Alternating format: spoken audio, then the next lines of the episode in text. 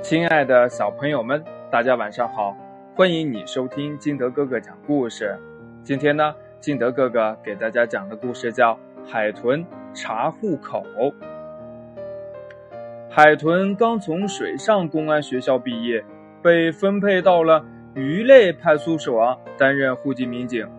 为了更快的熟悉情况，他决定马上查一次户口。海豚先来到了海马家，呵，原来海马只有这么小啊，像一条小蚯蚓一样。在它的腹部下面有一个育儿袋，里面的小海马好奇地望着这位客人。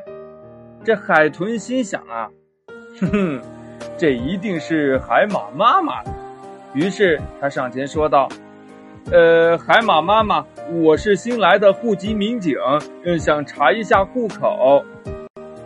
海马呢，一边取出了户口本，一边笑着说：“我不是海马妈妈，我是海马爸爸。”看到海豚惊讶的样子，海马接着说道：“我们海马都是由爸爸来承担抚育后代的任务的。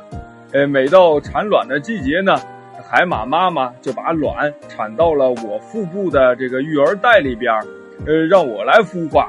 大约过个十来天，呃，小海马就出世了。他们会从育儿袋里游出来，遇到危险呢，就会躲进去。哦哦哦哦，原来是这样啊！呃，海马爸爸，呃，实在对不起了。海豚十分抱歉地说。离开了海马家。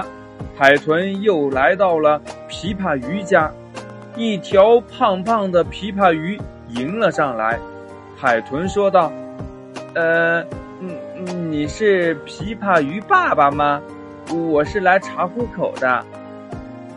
不是，我是琵琶鱼妈妈。”琵琶鱼红着脸递上了户口本儿，海豚感到很难为情呢。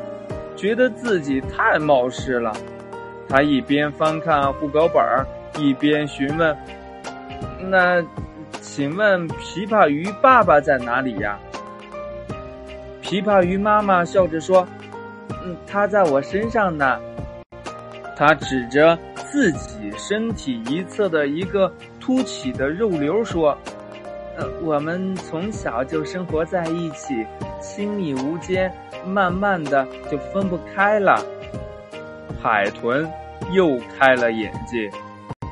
查看完户口，他告别了琵琶鱼妈妈，下一站是黄鳝家。这次呢，海豚接受了前两次的教训，小心翼翼的问道：“呃，请问，呃，您是黄鳝爸爸还是黄鳝妈妈呀？”呃，我呀，呃，我先做妈妈，后当爸爸。